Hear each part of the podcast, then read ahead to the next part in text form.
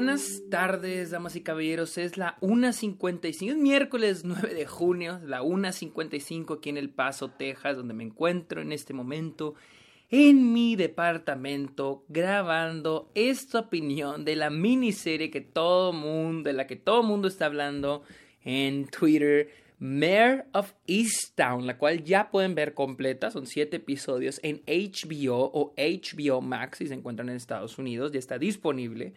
Eh, y aquí vengo yo a unirme al mame para hablar de esta miniserie protagonizada por Kate Winslet. Pero primero, bienvenidos. Está ok, mi nombre es Sergio Muñoz. Bienvenidos a este podcast donde yo les hablo de cine, ahora de series, festivales, la temporada de premios y algunos otros temas sobre la industria. Recuerden seguirme en Twitter e Instagram como arroba el Sergio Munoz, también en Twitch, donde de vez en cuando hago en vivos, arroba el Sergio Munoz. También estoy en Letterboxd, para los que no conozcan Letterboxd, esta red social donde uno puede ir subiendo las películas que ve a diario.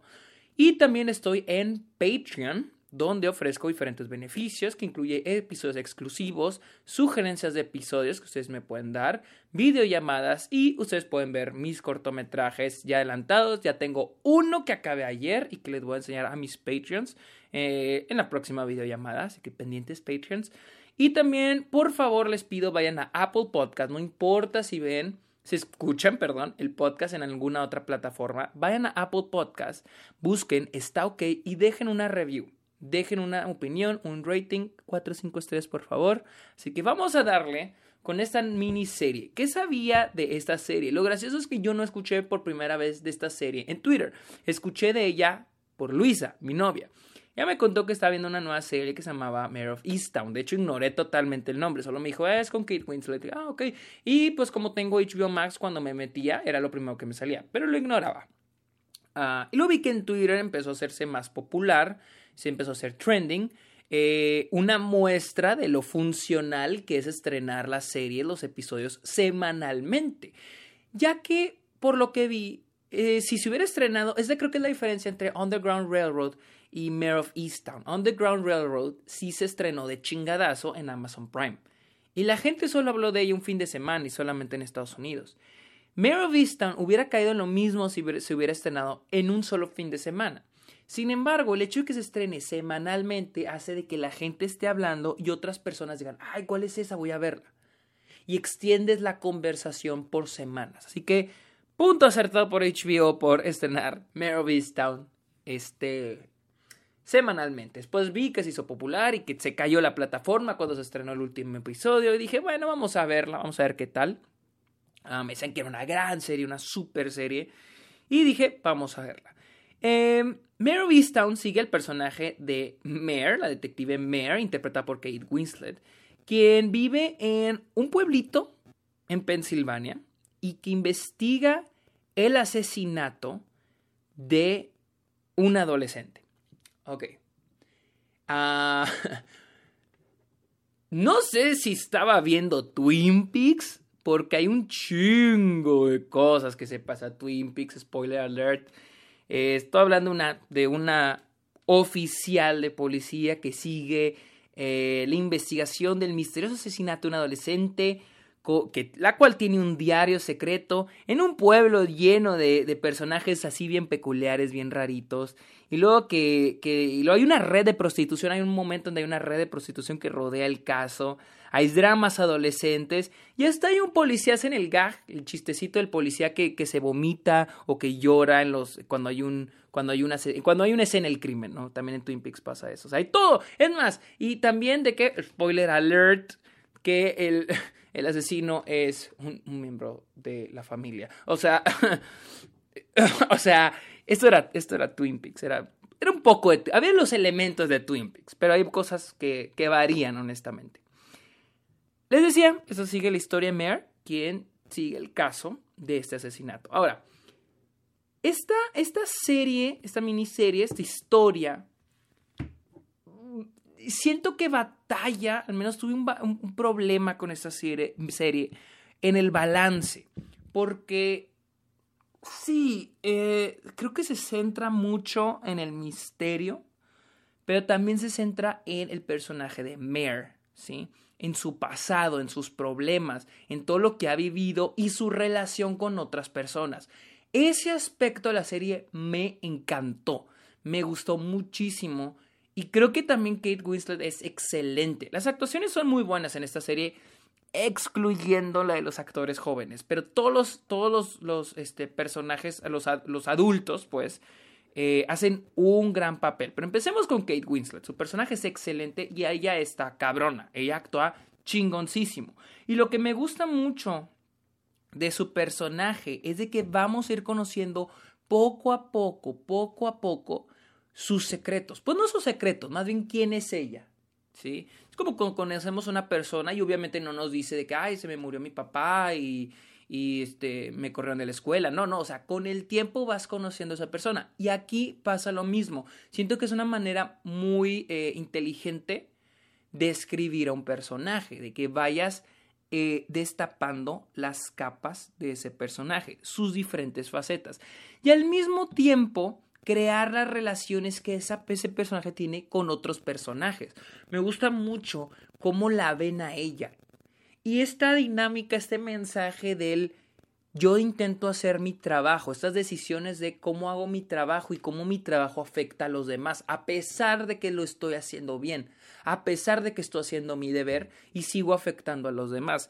Y, y es el cómo me ven los demás, la perspectiva que los demás tienen sobre mí. Por ejemplo, este momento donde ella llega a un restaurante a arrestar a una muchachita y ella en vez de hacerlo discretamente por atrás de la puerta, ella entra y se la lleva, la esposa, enfrente de todos los clientes.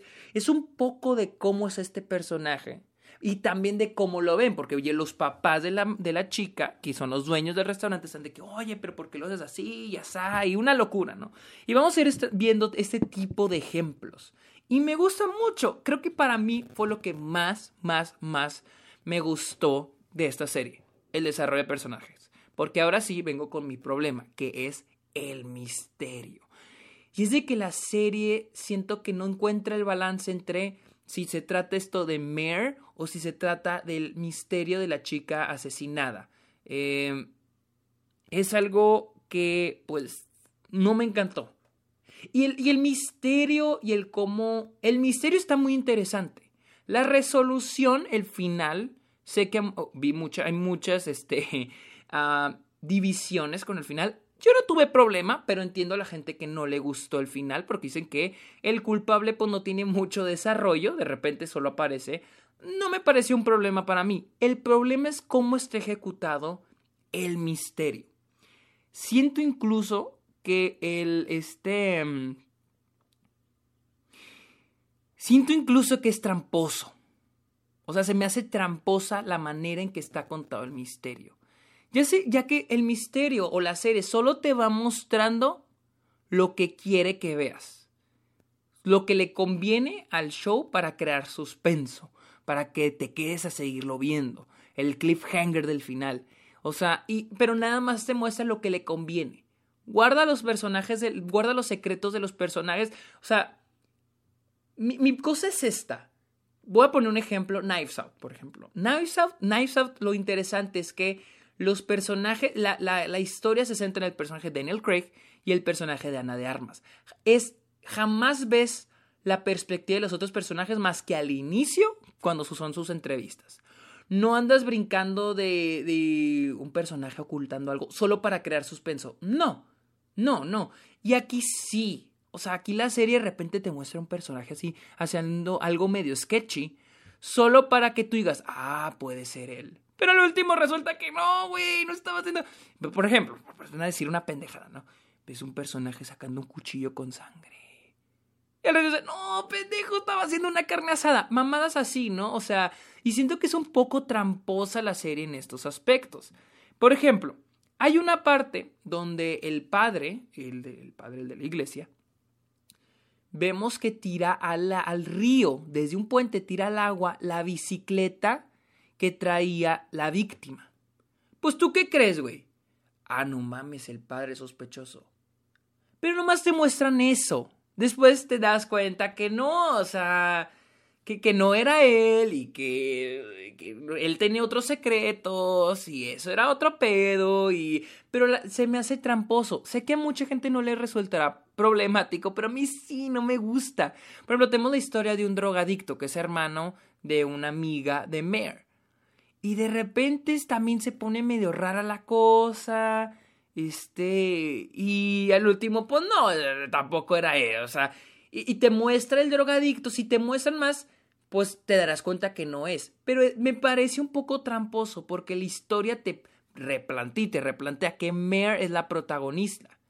Pero no todo el... Te pero, pero, y sí la seguimos, sí la seguimos a ella.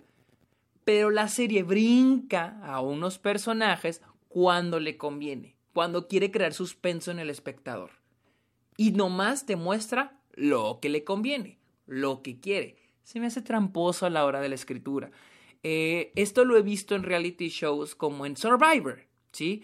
En Survivor, cada, cada vez, este, cada semana, los concursantes tienen que votar a alguien para sacarlo del juego, ¿no?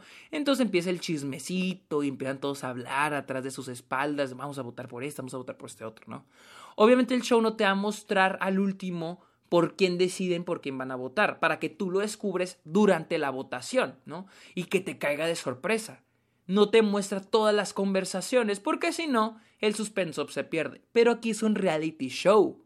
No, ese es el punto del reality show. Esa narrativa que a través de la edición vas creando. Pero aquí es una, es scripted, es un guion. ¿Sí? En un reality show, no. En un reality show es real. Y con esta está escrito, es un guion. Y se me hace tramposo, se me hace tramposo y fue algo que no me gustó. O sea, de repente te muestran un personaje haciendo algo medio sketchy y resulta que no, o sea, nada más se lo están mostrando para crear este suspenso. Y, era, y creo que era lo mismo que sentí con Woman in the Window donde te muestran al personaje, pero que no es, al final no es, pero solo te lo hacen para creer que sí era y tú crear, y crear suspenso, ¿no? Jalarte a que veas la película o la serie. Y al menos a mí se me hace un poquito eh, tramposo. También tenemos la historia de la familia. O sea, los, los, este, los secretos de que no, mira, él, este, es que él hizo esto. Y al último resulta que no, él le dijo otra cosa y al último resulta que ella sabía la verdad, pero era otra verdad. Entonces sí, sí impacta de manera que es entretenida. O sea, sé que la serie es entretenida, pero a mí me parece tramposa. Les digo, como al final que te dicen de que el personaje que descubre quién es el asesino va y le dice a su esposa y le dice la verdad y le dice no le digas a Mare la verdad y luego ella va y le dice a Mare y nosotros creemos que sí le dijo, pero después nos damos cuenta que le mintió y después, después descubrimos que le volvió a mentir. Y, y ese tipo de que oculto y no oculto, pero les digo, siento un poco tramposo porque cuando le conviene a la serie nos muestra lo de los otros personajes y cuando le conviene nos muestra lo que quiere, no todo. Eso fue en lo personal lo que no me gustó. Y es de que los personajes eso para eso funcionan, ¿sí? Me gusta cuando los personajes funcionan para darle profundidad al personaje de Mare en el en ese aspecto, en el aspecto de conocer a Mare, desarrollar el personaje de Mare. Pero a veces los personajes solo son rompecabezas, literal, solamente son rompecabezas para ir creando el, suspenso para la audiencia. Y la neta es como que qué hueva. O sea, nada más funcionan para eso. Hay personajes que de repente quedan abandonados, como el ex esposo de Mare. Al inicio, cuando le dicen es que creemos que tú eres el padre del hijo de ella, y después ya queda abandonado el personaje de él. O sea, les digo, los personajes van y vienen para la conveniencia de la trama, la conveniencia del misterio ahora necesitamos este personaje para que esté en el misterio. Y es como que no, no, no la compro. No la compro, se me hace tramposo. Y luego tenemos eh, la resolución, les digo, del, del, caso. Y es de que existe este misterio de unas chavas que fueron secuestradas. Y luego tenemos el caso de la chica que fue asesinada. Y en algún punto te di, o sea, tú crees y, y lo dicen que está relacionado. Al último, pues resulta que no. Pero también siento que la manera en que se va solucionando las cosas son por por pinches coincidencias, ¿no? Por ejemplo, el, final, la pistola del señor que notó la ausencia de esa pistola. O sea, que dijo, no, es que un día. De repente, Mer va a la casa de él, eh, porque él le pide que vaya.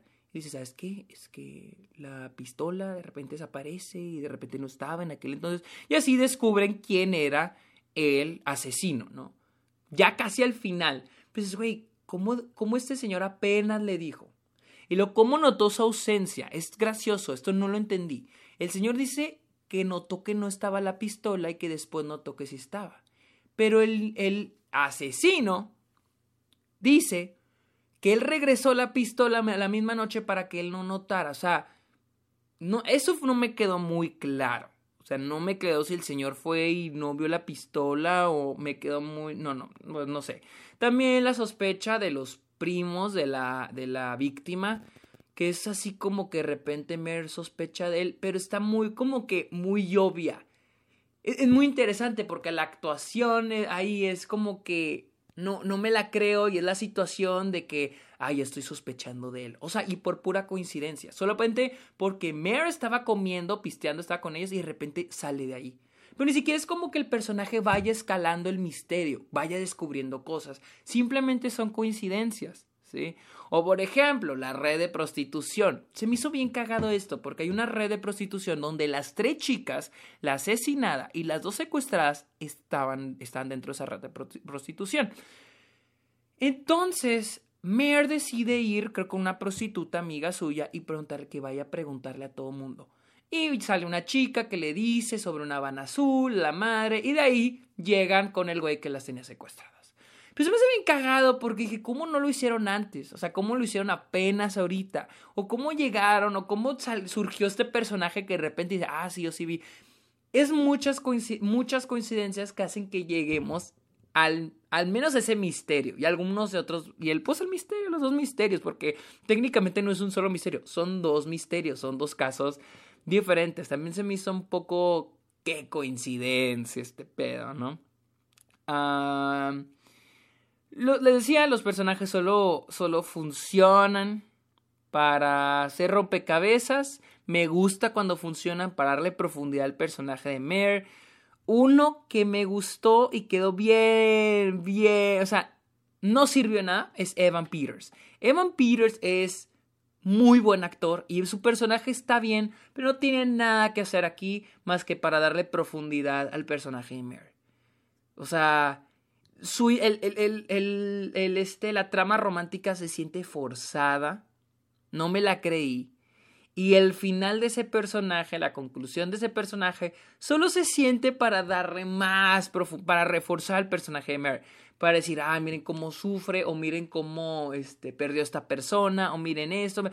Y no, tampoco me gustó. O sea, su personaje siento que iba en la dirección correcta. Pero de repente, cuando ponen. En cuanto pusieron el interés romántico de él. Porque, ojo, hay dos intereses románticos en esta serie con Mare. El personaje de Evan Peters y el personaje de este. Ay, ¿cómo se llama? Guy Pierce. ¿Sí? Con el de Guy Pierce si vemos así un poquito más de química. Y con el de Van Peters, no, con Evan Peters se siente forzado. Pero obviamente ya la ves venir, ya ves las razones por las que de repente ves que como que se le tira el rollo. O sea, ya lo ves venir. Y pues sí, la conclusión de ese personaje solo sirve para ver cómo, cómo esta Mare, su presencia afecta a los demás. Afecta a la gente que la quiere, ¿no?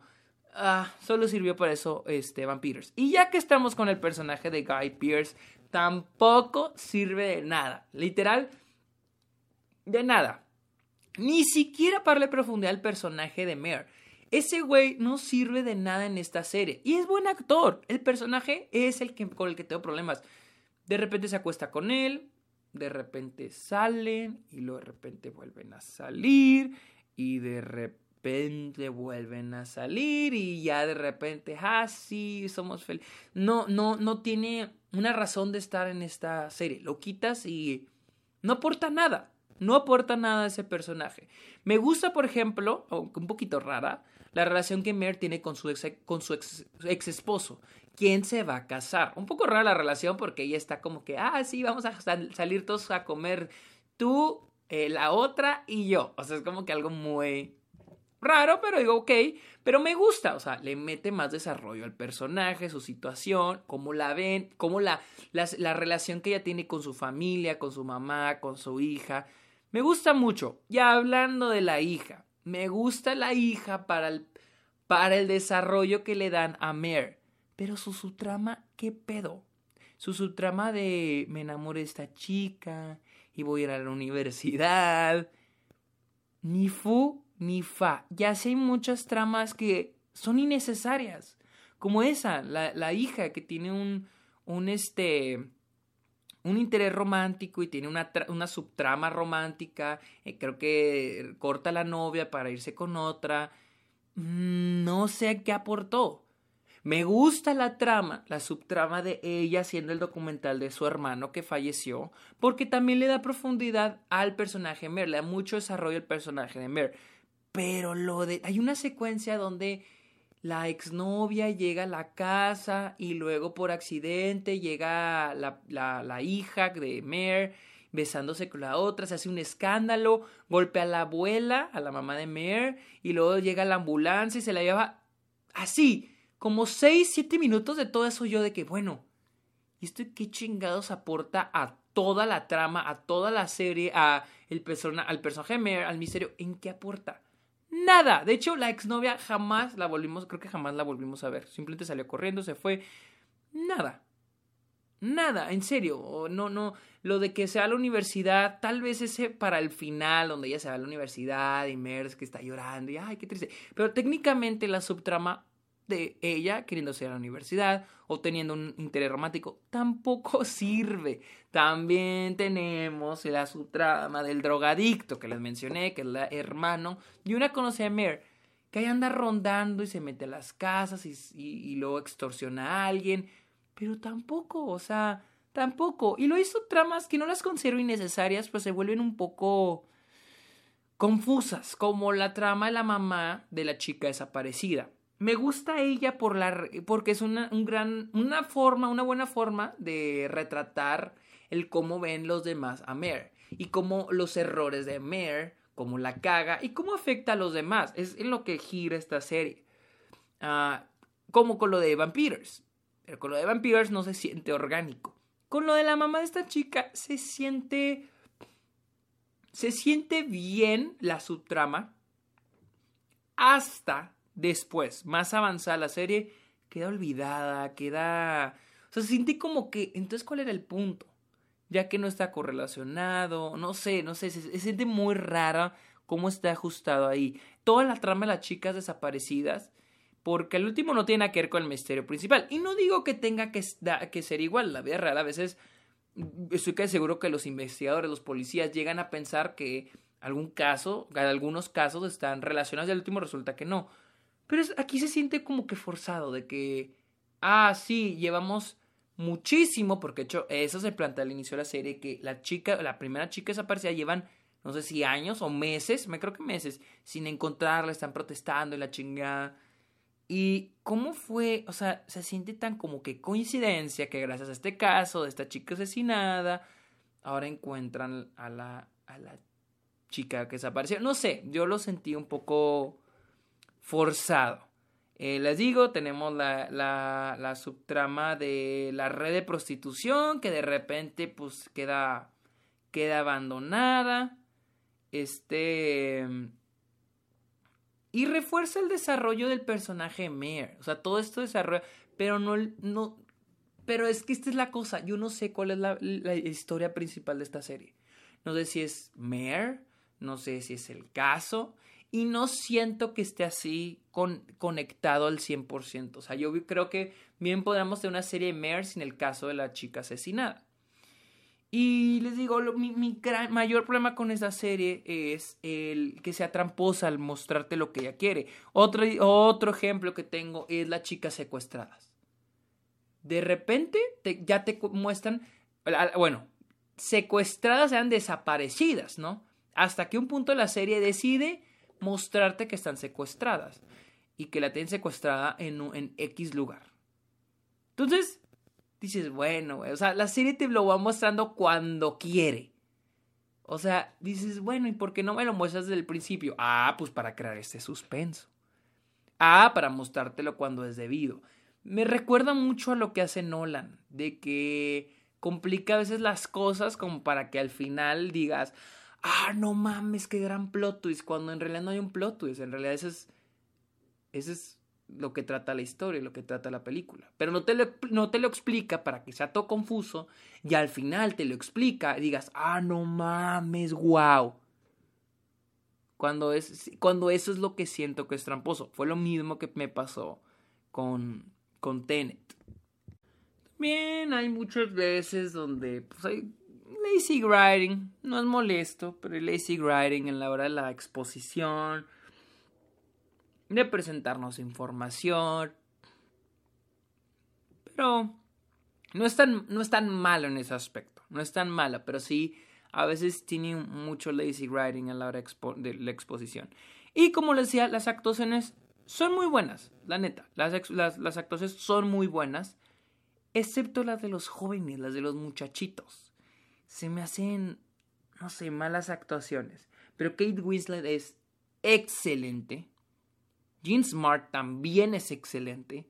Y Julian Nicholson es buenísima. Y me encanta su actuación porque se siente muy real, muy natural y más por la situación en la que su personaje se encuentra. El perder a toda su familia. El perder a toda su familia por malas decisiones que no estuvieron en sus manos. Y se nota en la actuación de ella. Las miradas, a mí me encantan las miradas en actuaciones y la, y la actuación de ella, wow.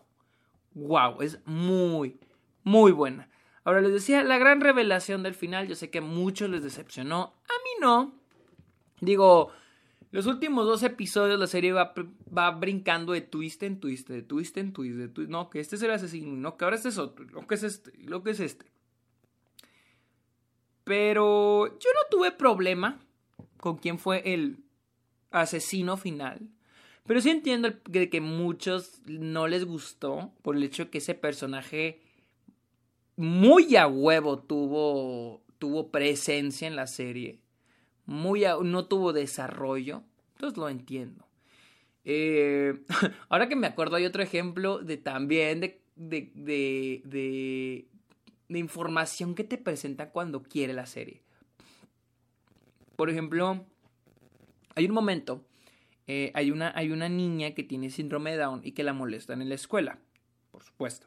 La, la molestan en la escuela y él, creo que es el hermano, se enoja y agarra chingadazos al güey que le está molestando. Le hablan a la mamá, que es el personaje de esta Nicholson. Y, y me pareció tan gracioso que ella directamente le pregunta, que sí, que, que se comportó así por lo de su papá. Porque su papá le está engañando, le está engañando a la, mamá. Eso le pregunta ella a él y él dice sí. Yo me quedé, ah, cabrón. Yo que recuerde lo golpeaste porque están molestando a la chica. No, a la chica con síndrome Down. No porque otra cosa pero obviamente esto abre la conversación de no, de que le está engañando y que hay un otro secreto y la chingada. Pero se siente tan fuera de lugar, se siente como que, oye, güey, como cuando vamos a revelar esto, ah, no, pues ya mételo ahí. Se siente muy fuera de lugar, o sea, dijo, güey, pero ¿por qué, ¿por qué la mamá le preguntó eso? Creo que el niño, pues dijo que sí, que le está engañando, etcétera, etcétera. Pero se me hizo bien como que, ah, chingado, pero ¿por qué la mamá le pregunta eso? Si a mi hermanito o a mí de chico, si me agarró a chingazos eh, porque molestaron a un amigo, pues yo le digo a mi mamá, es que molestaron a fulano. Por eso, molestaron a fulano y, le, y me agarré a golpes con él. Y mi mamá me preguntaría, ¿fue porque molestaron a Y es gracioso porque en un momento donde Kate Weasley le pregunta a la niña con síndrome de, Down, le pregunta, ¿te han estado molestando en la escuela? Entonces, es como que algo que ya se sabe. Entonces, siento que la estoy sobrepensando mucho, pero si ya saben que a la niña le, la molestan, ¿por qué la mamá no preguntó eso? ¿Por qué pregunta? Es por lo de tu papá. Y yo, ah, ya, llega a la verga. No, güey, se agarró chingazos porque están molestando a la, a, la, a la hermana. Creo que es la hermana, no sé, creo que sí es la hermana. O sea, les digo, no hubo tanto desarrollo a otros personajes que te saca de onda. Pero sí, o sea, les digo, hay momentos donde la película, la serie, perdón, te quiere dar información y te la da así muy a fuerzas porque es el momento para que la audiencia sepa, esta información. Como otra vez lo de las chicas secuestradas, que están desaparecidas, uno cree que están muertas, hasta que te muestra una escena donde secuestran a una, la meten y ahí está la otra secuestrada. Entonces, dices, ah, o sea, la, la, serie te lo va mostrando cuando se le pega la chingada gana. Eso fue lo que no me gustó de la serie. Ah, la serie es entretenida, ya para concluir, la serie es entretenida. Eh, sí se agarra mucho de lo semanal, porque tiene muchos cliffhangers para que te quedes de qué pasará después y ver el siguiente episodio después. ¿sí? Elementos de ese tipo para crear suspenso, como la del padre de la iglesia, que tira la bicicleta al lago. Creo que en eso acaba el episodio. Pues obviamente dices, no, fue el padre, válgame el padre, ¿por qué trae la bici? Porque se crea el misterio de dónde quedó la bici. La trae el padre, vemos una escena en el tercer episodio, creo, donde la tira. Pero nunca más volvemos a saber qué pedo con. O sea, sí, van a investigarlo y todo. Pero es como que el secreto del padre, pero este es el único secreto que te vamos a revelar, audiencia. Ah, se me hace muy tramposo ese pedo muy tramposo para que para tener a la gente picada con la serie, que está bien, es el punto. Pero para mí, pues no, no es una serie así que digas con una gran escritura. También la edición no me encantó y la fotografía es un poquito floja. Siento que la foto es muy, muy floja en algunos aspectos, algunas veces está bien, pero pues sí. Es Mayor of Easttown, la cual puede ver en HBO o HBO Max o HBO Go o HBO Now o cualquier HBO lo que sea. Síganme en Twitter e Instagram como arroba el Sergio También estoy en Twitch como arroba el Sergio Estoy en Letterboxd como Sergio Muñoz Esquer. Y en Patreon también, donde tengo diferentes beneficios para todos los que me apoyen. Y ese apoyo lo uso para mis cortometrajes. Así que muchas gracias por escuchar este episodio, mis amigos. Pórtense bien. Ahí nos vemos. Bye.